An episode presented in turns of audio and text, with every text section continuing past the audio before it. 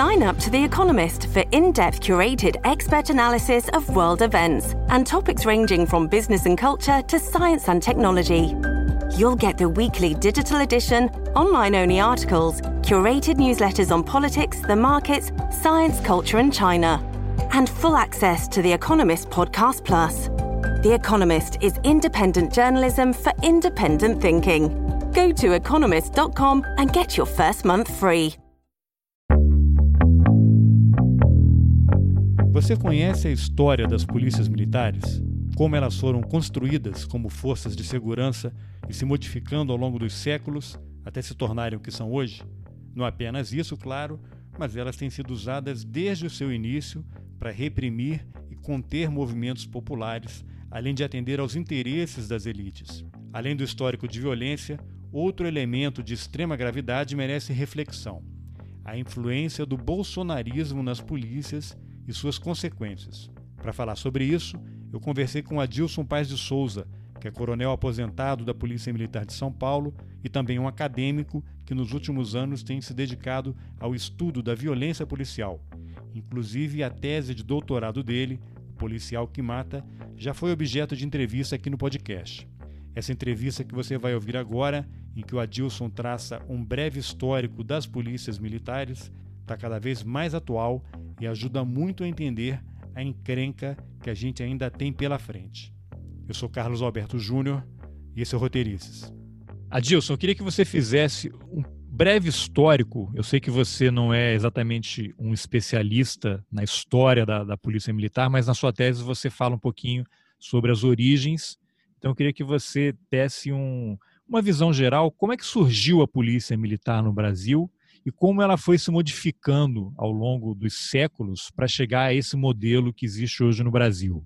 O Carlos, o, o, embrião do que nós podemos chamar de polícias militares, eles surgiram desde a época da colônia, com corpos de segurança a, agindo em nome de uma autoridade local ou provincial, ou até mesmo real, é, em nome da coroa, e que tinha por fim, atuar em favor da ordem e da segurança. Obviamente que eles atuavam contra quem questionava determinadas práticas da época, é, os insatisfeitos, os excluídos, que tinham mil razões para estarem insatisfeitos, os que eles consideravam marginais, que eram os classificados como vadios, anarquistas, vagabundos, que perambulavam pela rua e, notadamente, é, envolvia desde os indígenas, que eram caçados para serem domesticados e servir à coroa, e aos, e aos senhores que atuavam, proprietários de terras e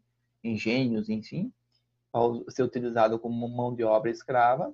Os negros, trazidos da África, eram utilizados como mão de obra no, nas, nas usinas, engenhos tudo mais, e aí, dadas as condições desumanas, eles se revoltavam, e para isso, ou então fugiam, para isso eram utilizados esses corpos de segurança é, atuando na repressão e na caça a, essa, a, a, esses personagens. Então, a gente percebe no, no correr da história do Brasil que alguém que age em nome de uma tal autoridade, atuando no seio da sociedade para reprimir, sempre se fez presente e num viés punitivo, racista, discriminatório, arbitrário e violento. Isso vem desde a colônia. Então, essa foi a gênese da polícia.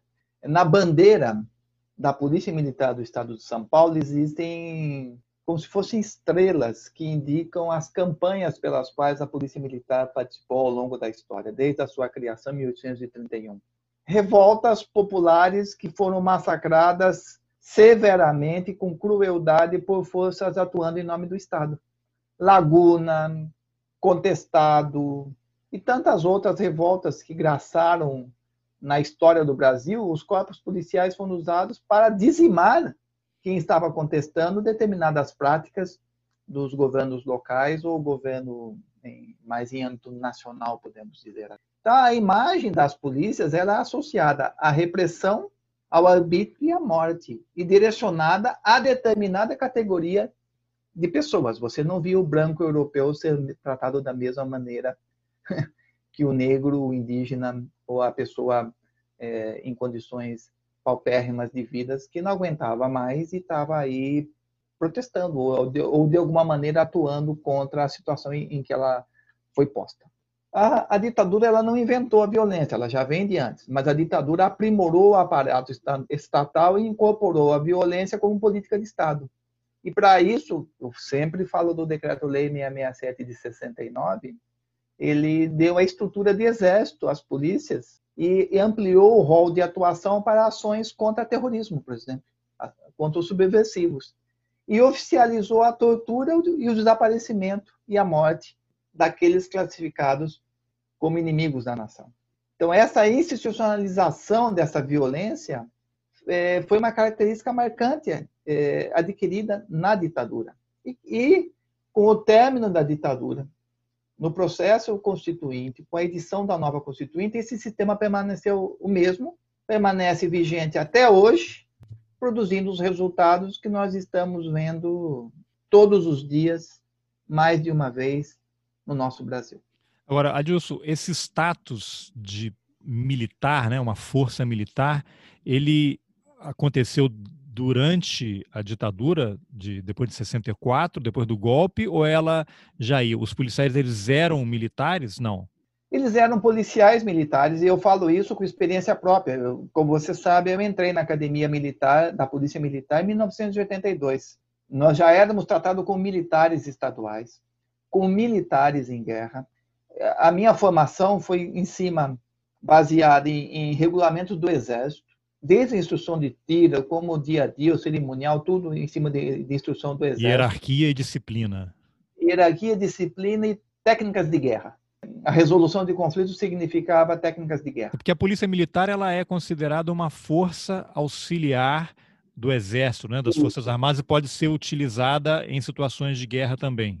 Veja bem, o Carlos, eu fiz a, a escola durante a ditadura, mas eu presenciei todo o processo constituinte e por força de lobbies e o lobby das forças armadas e das polícias foi muito grande, muito forte, inseriu-se na Constituição de, de 88 a figura do, da militares estaduais, que as polícias militares e os corpos de bombeiros militares são militares estaduais. Então manteve de uma maneira explícita o caráter militar da atuação policial, inaugurado com o Decreto-Lei 667 de 69, no auge da ditadura, logo depois da decretação do, do AI-5, e fundamentado expressamente no AI-5. Mas foi a Constituição dizer, de 88, a... então, que deu ao. que transferiu, de, de certa forma, aos governadores de estado essa liderança, né, o controle sobre as polícias estaduais, ou isso já acontecia? Isso já acontecia antes. Os, os governadores de estados eles eram, digamos assim, os chefes das suas polícias. Tá. Em, em 69 começou com esse decreto Lei 667, começou a haver uma federalização. Ou, houve outros decretos também, mas começou a, a federalizar a segurança pública. A atuação das polícias passou a ser controlada diretamente pelo Exército foi criada a Inspetoria Geral das Polícias Militares para organizar a, a doutrinação, o treinamento e emprego das polícias militares em todo o território nacional, nos marcos da doutrina de segurança nacional. Historiadores, pesquisadores sobre o tema falam, essas estruturas foram criadas para institucionalizar e garantir a entrada definitiva da atuação policial nos, nos marcos da doutrina de segurança nacional que é a doutrina que embasou o golpe e a ditadura, que é a doutrina, a grosso modo, da eliminação do inimigo. Então, essas forças estaduais passaram, a, durante a ditadura, a obedecer um controle federal. Como se tivessem dois donos, o governador do estado e o exército, mas quem mandava mais era o exército. Por exemplo, comandante da polícia, desde então, era escolhido pelo, pelo exército o governador tinha pouca autonomia. Ele, ele basicamente ele indicava o um nome ou ele aceitava o nome imposto pelo, pelo exército. Tinha dois donos, o governador do estado e o exército. Mas quem mandava mais era o exército. Isso de 69 a... a 85. 88, ah, né? Quando, quando entrou não, a Constituição. Isso, isso, ficou de uma maneira ostensiva até 88. 88, com a, com a, com a Constituição, deu uma relativizada, mas ainda não está de uma maneira tão ostensiva e marcante como na época da ditadura, Carlos, mas ainda as polícias possuem dois donos. A IGPM continua existindo, controlando, supervisionando as polícias militares mensalmente ou a cada bimestre, a cada trimestre, ou seja, periodicamente no ano, eh, durante o ano, as polícias são obrigadas a enviar relatórios eh, à IGPM para aumentar efetivo, tem que pedir autorização para o Exército. Ou seja, o, o governador manda, mas peronomútil. Não manda muito.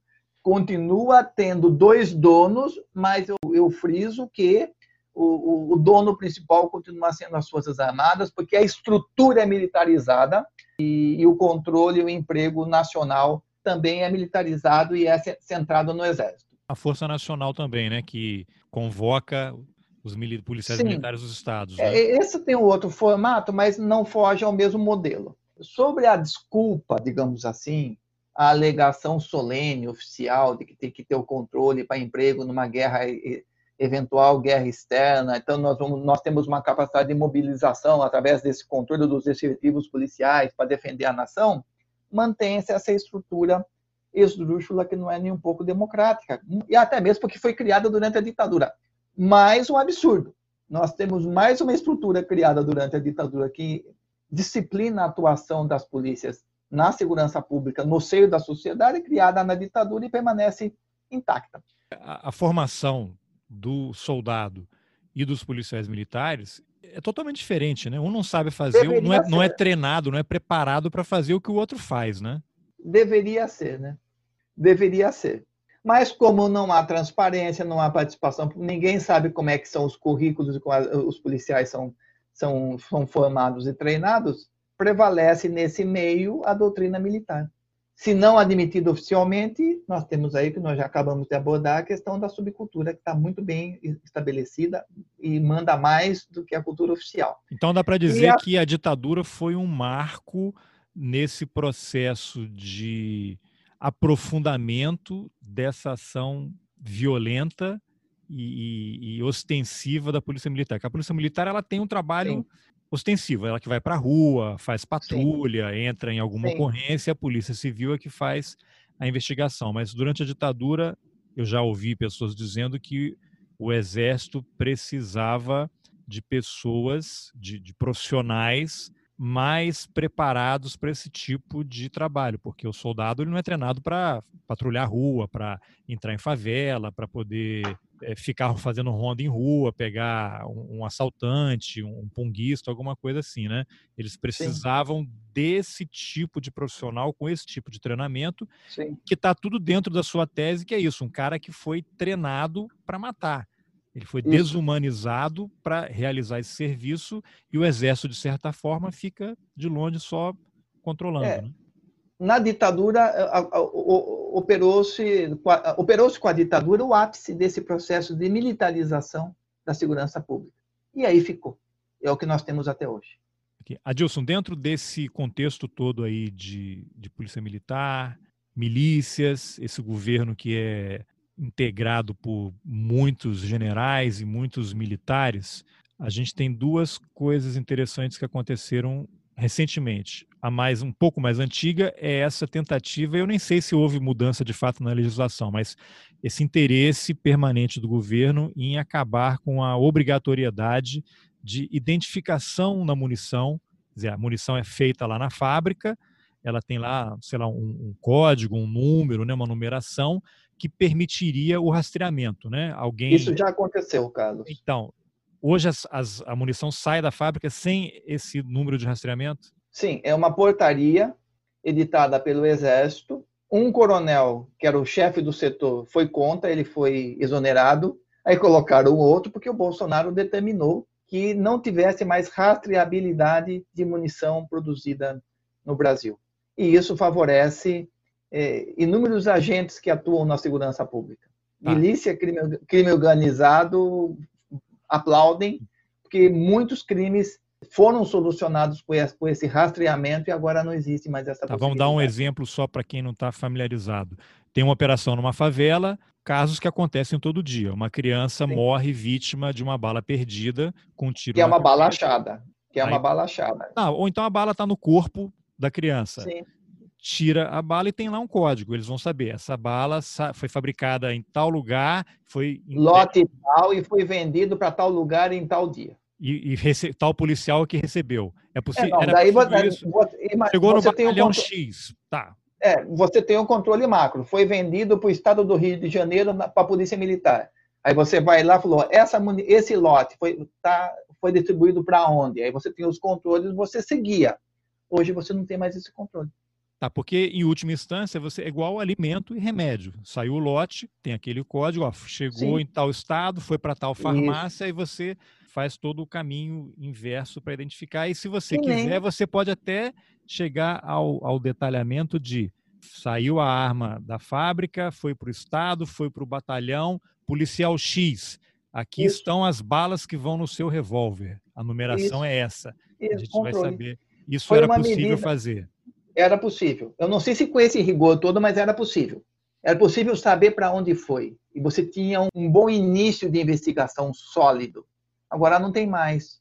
Porque o Bolsonaro ele prima pelo descontrole é, oficial então, é, duas sobre, perguntas aqui. Você sobre, sabe sobre algum, assuntos diversos, né? Você sabe de algum outro país que, que tenha essa mesma política, que não tenha o código ou a numeração na munição? Não, não, não, conheço, mas democracias, democracias consolidadas, elas primam pelo controle dos seus agentes e dos seus atos.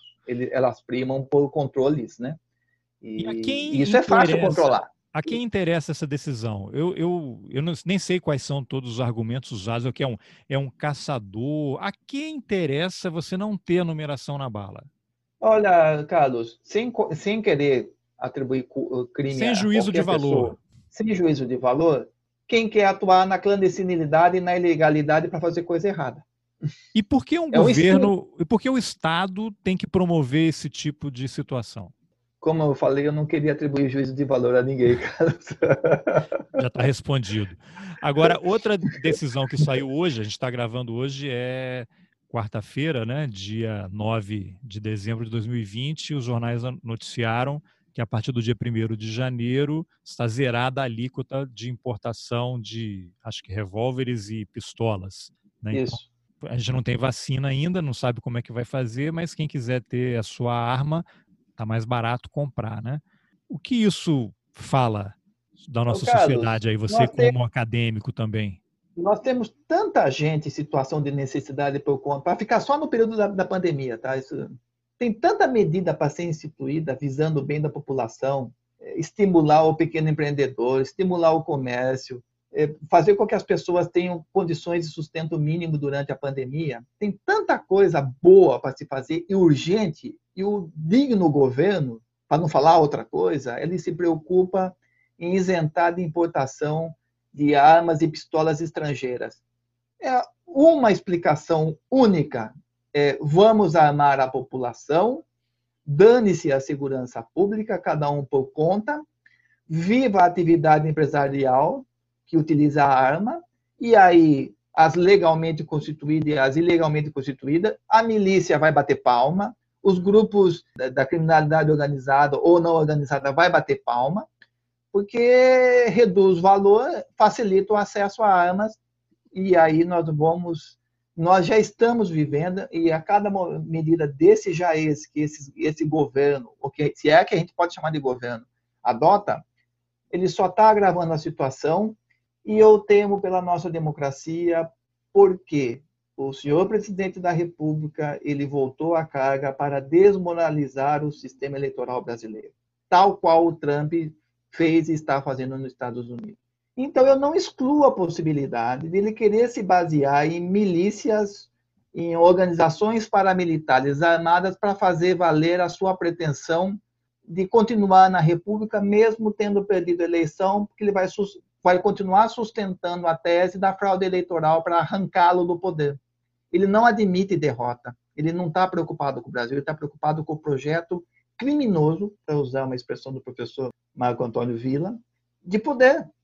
E, então eu vejo até uma ameaça à ordem institucional, porque ele pode estar constituindo grupos, paramilitares para tentar dar um eventual suporte a uma ação maluca totalmente anti, contra as instituições de, de permanência na presidência da República, mesmo tendo perdido a eleição.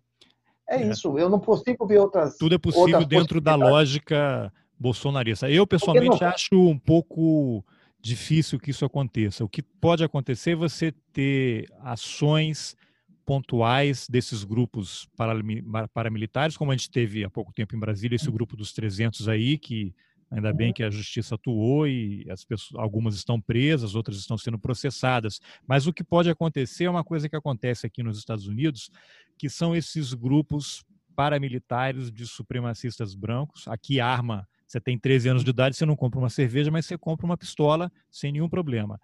O FBI já divulgou de, de, vários relatórios mostrando que hoje a principal ameaça à democracia e à segurança interna dos Estados Unidos não são muçulmanos radicais, jihadistas, grupos terroristas, a principal ameaça à democracia e à segurança interna dos Estados Unidos são esses grupos de supremacistas brancos que são fortemente armados e estão surgindo a todo momento em vários lugares do país. Recentemente, agora antes das eleições, houve um grupo de pessoas presas porque planejaram sequestrar uma governadora de estado.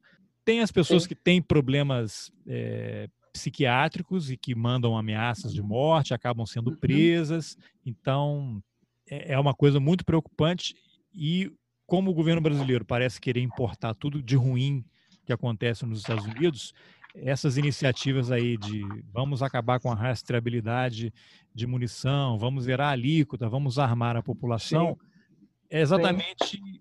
facilita o surgimento desses grupelhos paramilitares que aí você não sabe com quem eles estão envolvidos, né? quais são as Sim. conexões com, com milícia, com tráfico de drogas, com roubo de carga, e você acaba favorecendo o surgimento desses grupos que podem ter ações pontuais a serviço de alguém, né? não Sim. dá para a gente acusar ninguém, que vão provocar um, uma desestabilização. E aí, quando você tem é, essas confusões todas, tudo é possível, né?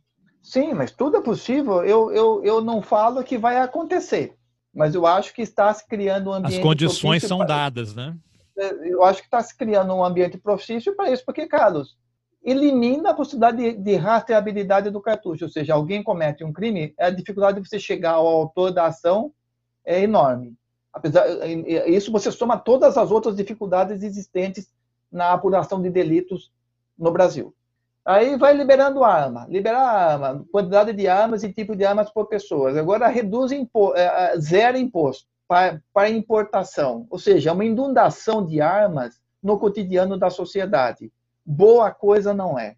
Muitos policiais que eu acho, eu acho uns bitolados, eles ficam apoiando essas medidas e eles esquecem que uma simples abordagem policial a um veículo é, pode se tornar um fato de extrema gravidade que eles poderão ser mortos, porque a possibilidade de pessoas armadas para enfrentar a polícia em qualquer situação é enorme. Ou seja, é, os policiais são tão bitolados quando eles fecham com o Bolsonaro e com esses valores, essas, essas atitudes é, nocivas à vida é, em sociedade, que eles esquecem que eles poderão ser o alvo número um. Sim. Embora também eles possam produzir inúmeros alvos atuando em serviço ou fora dele. Ou seja, Carlos, é o caos que está sendo implantado e as nossas instituições assistem isso de uma maneira cândida. Quando muito, nós temos as famosas notinhas de repúdio que ninguém aguenta mais. Né? É, e, e não houve também no começo do governo uma decisão para facilitar o acesso ao porte de arma ficou mais fácil? Sim. Você não tem que cumprir mais Sim. tantas exigências para isso? Sim, não só facilitar o, afosso, o acesso ao pote de arma, ampliar o rol de pessoas que podem e ampliar a quantidade de armas e tipos de armas diferentes que cada pessoa pode adquirir.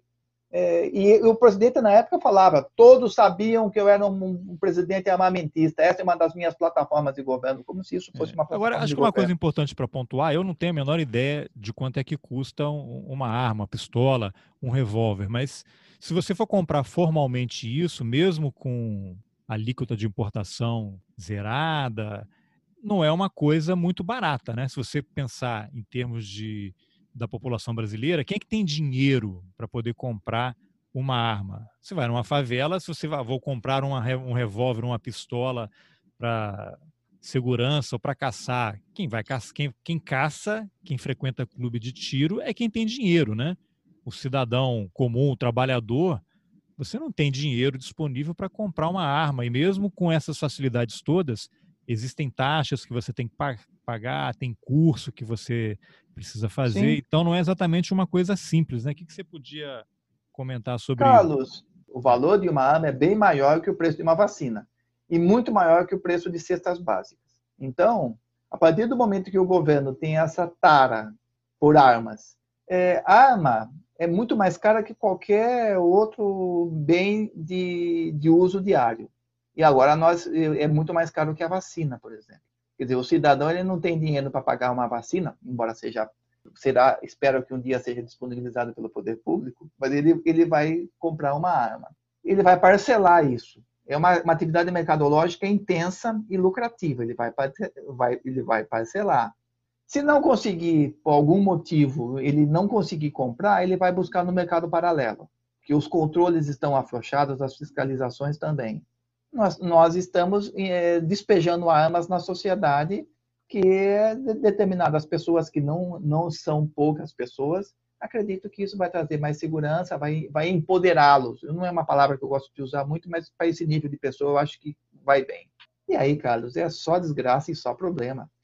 É, mais uma vez, a nossa vida é uma commodity. Ninguém está preocupado com segurança, ninguém está preocupado com bem-estar. Está preocupado em vender e a oferir lucros com determinadas atividades de segurança, empresariais ou não, formais ou informais, lícitas ou ilícitas, que, a, que o uso da arma pode proporcionar. A vida, mas, novamente, Carlos, a vida como commodity. Nós nunca, nunca não vou dizer, mas nesses tempos que nós estamos vivendo, a nossa vida está valendo muito pouco. Infelizmente. Tudo, tudo é mensurado em dinheiro e em pé de ganha monetário. E é isso que está acontecendo. Quando o Bolsonaro libera a arma, ele não tá, ele, o discurso dele é para o cidadão se proteger, proteger a propriedade. Mentira. Mentira. Ele quer favorecer o lobby das armas. Ele quer favorecer o lobby das pessoas que atuam na segurança privada. Ele não está nem preocupado com vida. Aliás, ele não está nem preocupado com o Brasil. Essa é a verdade. Né? Bom, essa foi a entrevista que eu, Carlos Alberto Júnior, fiz com a Dilson Paes de Souza. Se você gostou, compartilhe nas suas redes sociais, nos seus grupos de WhatsApp. Isso é muito importante para aumentar o alcance do podcast. Nas informações do episódio você encontra os links para as outras entrevistas do Adilson. E se você acha importante apoiar o jornalismo independente, considere a possibilidade de contribuir com roteirices.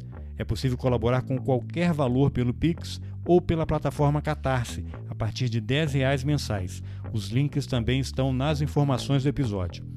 Eu aproveito para agradecer aos apoiadores Antônio Domingues, Fabiana Moraes, Masashi Noe, Liana Rocha, Cassiano Dutra, Antônio Augusto Menezes, Igor Gack, Rodrigo Menck, Nilson Carvalho, Felipe Vanisca, Carlos Viana, José Aparecido Pires, Armando Almirante, Luiz Fernando Cura, Lúcia Capanema Álvares, Jéssica Santos, Arthur Schneider Almeida, Igor Zeredo de Cerqueira, Cleiton Netes, Marcelo Souza, Ângelo Meneghello, João Paulo Prazeres, Caio Ventosa Chaves, Andrei Rafael Silva, Fernanda Carvalho e Eliane Amorim.